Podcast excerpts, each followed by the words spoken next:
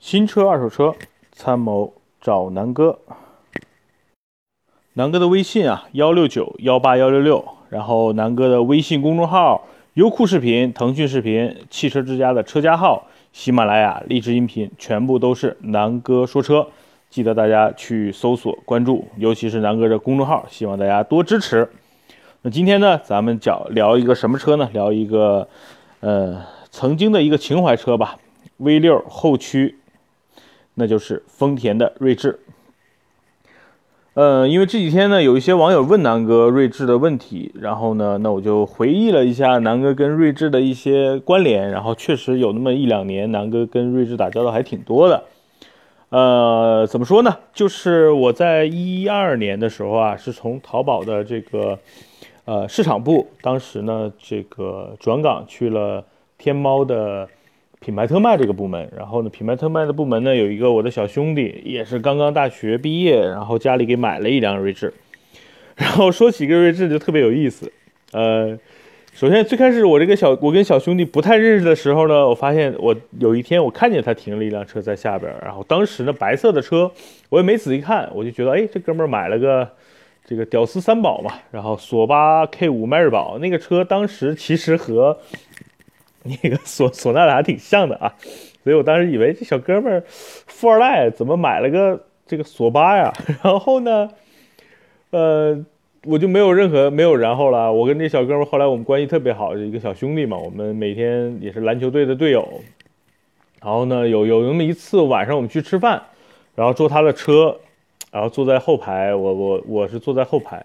然后他在前排，我一上车，我发现方盘方向盘上啊放了一个丰田标，我心想，我说他妈的，有人可以把这个现代标抠下来啊，你放换个奥迪啊，换个奔驰啊，我觉得虽然很土，但是我觉得有情可原。你他妈的把现代换成个丰田，你什么意思嘛？当时我哥们就气坏了啊，当时我这小兄弟就崩溃了，说南哥，我买的是锐志啊。就这样，我才知道哦，原来这是台锐志啊！我我说我心里当时想，确实没仔细看，而且你想这个有的时候第一第一印象呢，可能 也没没仔细看的情况下，我就以为这是一辆索纳塔了啊。然后呢，我说哎，这是锐志啊，那我就好好研究研究吧。然后他大概给我讲一讲，南哥这可是二点五 V 六后驱，然后呢轴距呢应该是两米八，比这个凯美瑞要高。然后我坐进里边我就感受嘛，因为南哥。当时买的是天籁嘛，所以我就对比了一下，我觉得呢，空间上第二排，我说这这个轴距不像是两米八多的车呀，跟凯美瑞的这个感觉差不多嘛。然后呢，第二排的凸起呢，中间那个凸起还挺高的，我心我心想啊，这原来确实是一台地地道道的后驱车，呃。差不多跟小兄弟共事了一年多吧，然后这一年多我坐蹭他车也很多，因为南哥那时候在杭州没开车啊，所以呢对这个锐志还是比较了解的。简单说呢，优点缺点并存吧，那肯定是优点多一点，缺点呢其实呃不算什么大缺点。先说优点，那肯定第一后驱。呃，我觉得呢，这是这辆车主打的一个运动的一个叫一个概念嘛，然而且是在二十，当时是在二十五万这个区间，呃，算是一个性价比不错的一个运动的后驱的一个车，然后很多专业的玩家用这个车去改装，这是第一个优点。第二呢，就是肯定是很多人有这个六 V 六的情怀嘛，那这辆车呢，采用的就是技术非常成熟的那款和皇冠上一模一样的，呃，二点五 V 六的发动机。那这款发动机的特点呢，就是简单说，就是比天籁的那款老的 V 六二点五 V 六的动力输出要更猛烈一些，这是这辆这辆车的第二个优点。第三个呢，就是整体车的空间啊、舒适度啊还是非常不错的。呃，座椅呢稍微比天籁要差一些，毕竟天籁除了座椅这个这个算是它最大的口碑，其他也其实很平淡啊。当然呢，锐志呢就是在舒适度和运动的这个比较居中，就不像当时的宝马三系底盘来的那么硬。然后呢，它的底盘呢也比较舒适，也不会说像噔噔噔噔，就是像这个宝马的这个这么硬的感觉。然后呢，舒适度还是不错的，第二排的空间也够用，所以这是一个呃非常适合宜家宜运动的这么一个综合的这么一个小小轿车。所以呢，其实口碑还是不错的。那你说说这个明显的缺点呢？可能有几块，但是也不太明显啊。就是说，第一，油耗高。那你2.5 V6 又是后驱，本身主打的又是这个动力跟操控，那油耗正常肯定要稍微高一点。那如果它发动机调的这个稍微呃温柔一点，那你就失去了这个运动的操控性嘛。所以呢，我觉得油耗呢比天籁2.5呢略高个百分之十左右。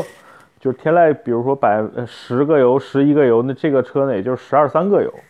啊，当然跟驾驶习惯有有关系啊。我这个小兄弟开车跟我很像，经常就是一脚油门一脚刹车。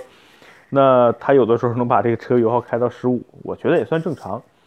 第二呢，就是车漆啊确实薄。那这个呢是很多车友，包括大家可以去呃一些论坛呀，包括这个口碑上去看。那对于这个车的这个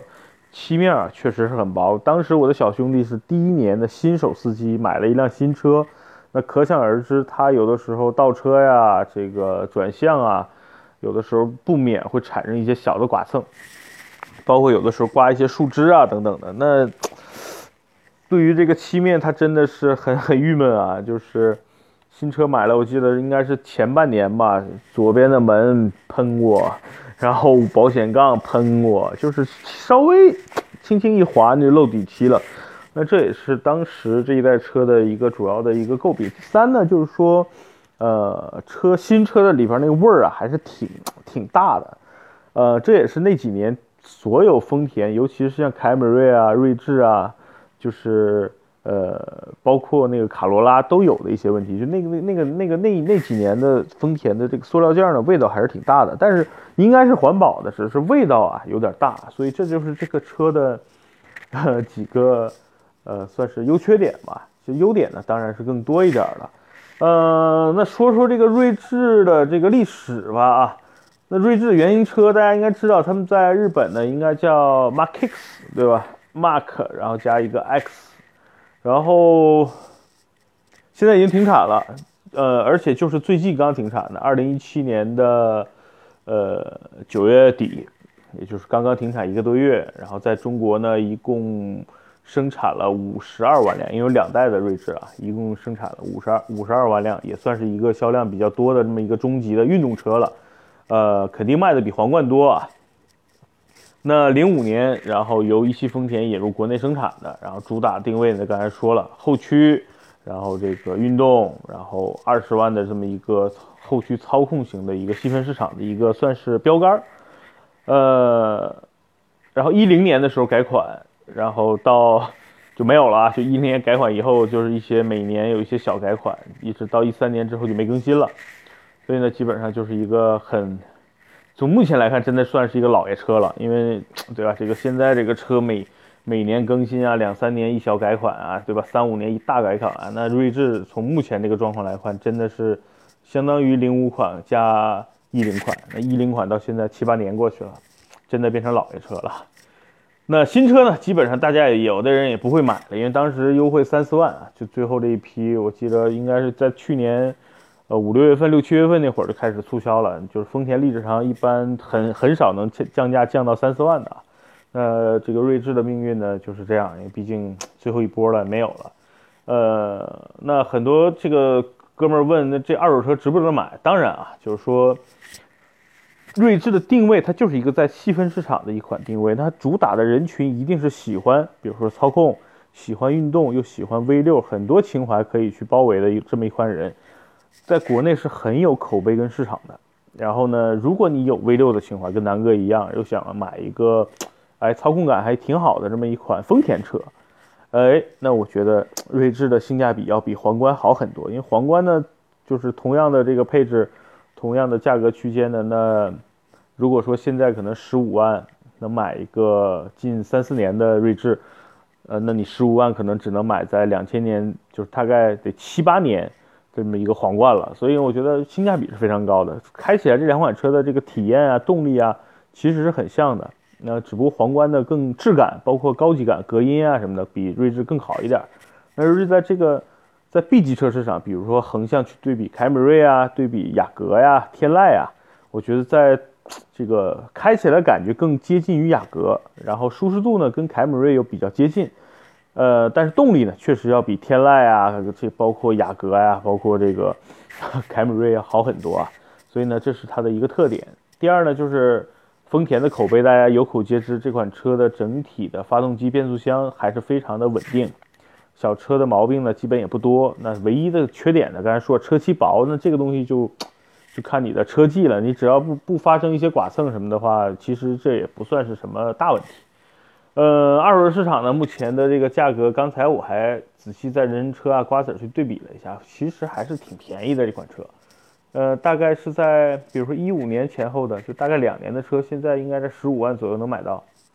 你看有的都不到十五十五万了。然后如果是在一一年、一二年的这个车，基本上就是在十二三万。然后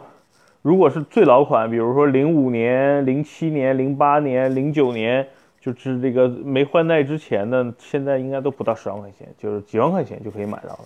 那我觉得，如果现在就是想买一个车练练手或者玩一玩，对对？找一找这种后驱 V 六的快感，我觉得入门级现在买锐志是一个挺好的选择，而且价格便宜嘛，对吧？如果你想买最老那一代的，现在应该不到十万，就是七八万、八九万。你想买一个接近新一点的，大概一三年前后的，也就是十三四万，就十五万顶天了，现在。所以呢，性价比是非常高的啊，所以大家可以去看。但是我跟这个在二手车市场，你去选这个车一定要注意几点，你先可以拿小本本记一下，开玩笑啊。就南哥呢，在这方面呢，在选车上给大家一个建议，就是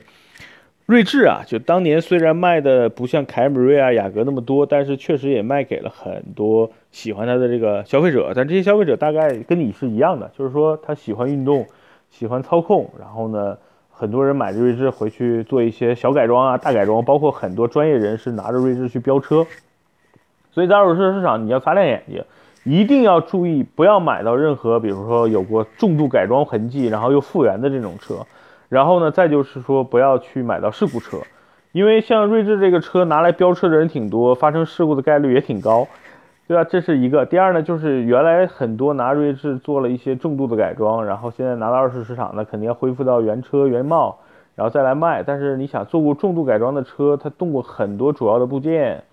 呃，那是不是还原之后的安全性啊，能够达到原来的这个车的一个状态？所以这是一个问题。第二呢，就是说，在它原来改装以后，或者是经常拿去飙车以后的这个车的状况。或者是是不是发生过碰撞啊、剐蹭啊，包括一些，呃，这个这个底盘啊，是不是有托底啊，等等等等，你要考虑这些问题。所以在买锐志的时候，就跟要就跟买宝马三系啊这些车一样，就是这种车的发生事故的概率就比较高，因为保险公司对于这些车型的这个保费 其实也挺高的，因为保险公司也会算一个大数据嘛，就是说到底是什么车型比较容易发生。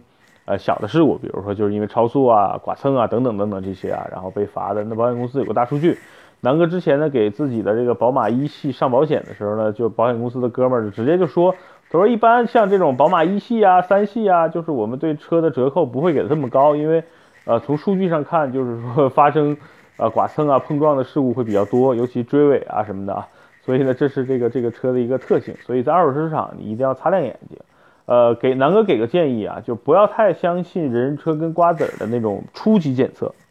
如果你真的想买车，我觉得呢，你还是要在呃网站上啊，或者是很多 A P P 的那种专业的验车机构嘛，有很多啊，我觉得大家可以去委托一下这些专业的验车机构，帮你去做对这个车做做进一步的一个判断。呃，费用我估计应该不高，我没去找过啊，因为南哥身边有一些这个。这这方面的达人，所以不需要不需要去找他们。如果你在当地去找这个车，我建议啊，尤其是锐志这种车，你应该是找一个相对来说专业的这个机构去帮你去做一个检测，然后呢买到放心的车，然后尽量不要挑到这些事故车啊、重度改装的车，买回来比较麻烦，你心里最后也不舒服，对吧？这是南哥给大家一个建议。然后呢，锐志这个车呢，综合来说还是不错的，就十五万现在能够买到一款两三年准新车。然后呢，大概七八万，哪怕六七万就能买到零五年、零六年、零七年，就第一代的锐志，然后又是老的这个 V 六啊，哎，后驱啊，所以很多它这个元素啊，都能够圈到很多粉丝，所以只要你喜欢，我觉得这个车是完全可以购买的。那现在啊，就把锐志放到现在，实际上它已经没有什么产品竞争力了，对吧？如果现在放到二十五万这个区间，